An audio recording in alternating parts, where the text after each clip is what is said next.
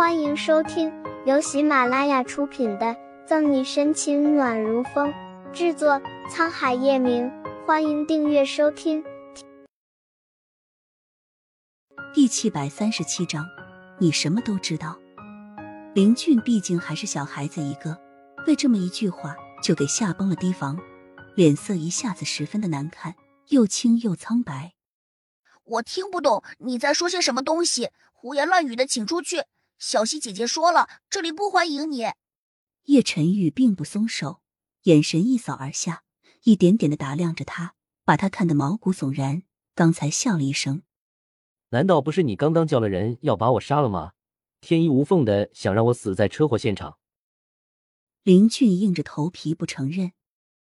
你在胡说些什么？我一个小孩子为什么要杀你？什么车不车祸的？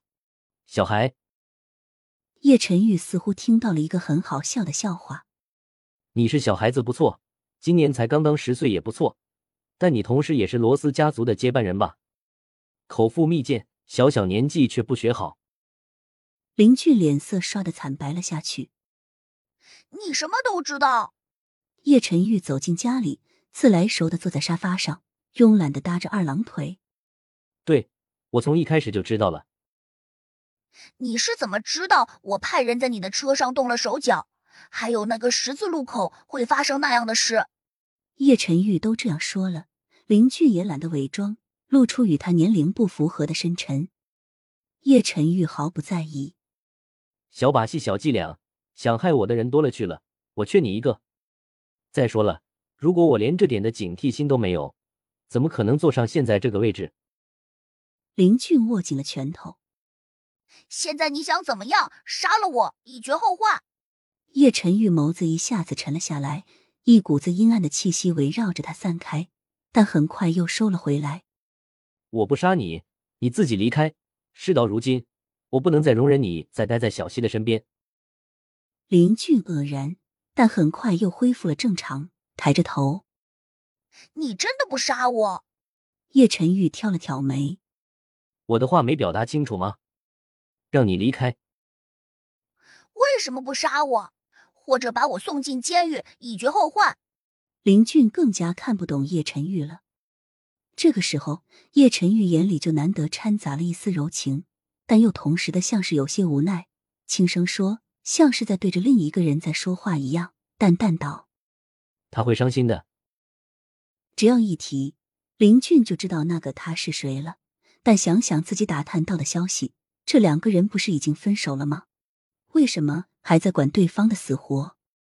林俊冷笑一声，笑得有些残忍的意味。那你不怕有一招我卷土重来，一招要了你的性命？叶晨玉绷紧了下颚，但很快又松开，似乎胸有成竹，不紧不慢的抛出了一句话：“你姐姐林议员要回来了吧？”不是疑问，叶晨玉说的很肯定。就算被揭穿身份，也淡然的林俊慌了。你说什么？红眸波诡云谲，叶晨玉的薄唇勾起一抹弧度。你不会不管你姐姐的死活？没等他反应过来，叶晨玉就很快又继续爆出了一枚棋子。难道你没有打听过，你的姐姐之前本来就在夜市里工作吗？她回来了，自然也要回夜市。林俊心上的一根弦绷得紧紧的。像只暴怒的狮子，你想对我姐姐做什么？就像你刚刚说的，你想让我致命，那你姐姐的下场想必也不会好到哪里去。叶晨玉骨节分明的手指有一下没一下的敲着沙发，林俊暗骂了一声卑鄙，却拿叶晨玉无可奈何，仿佛能听见一般。叶晨玉睨了林俊一眼，比起某些在暗中耍小手段的人，我这可算不上什么。就在这两个人对峙之时，他们身后传来了脚步声，是下了班之后的沈西回来了。沈西看到自家门前那高大熟悉的身影，就愣了一下。林俊往后一看，立刻撒开了门把，冲了过去，一把抱住沈西：“小西姐姐，姐姐，你回来了！”此时的林俊哪有刚刚的沉稳老练，简直就是林家弟弟一枚。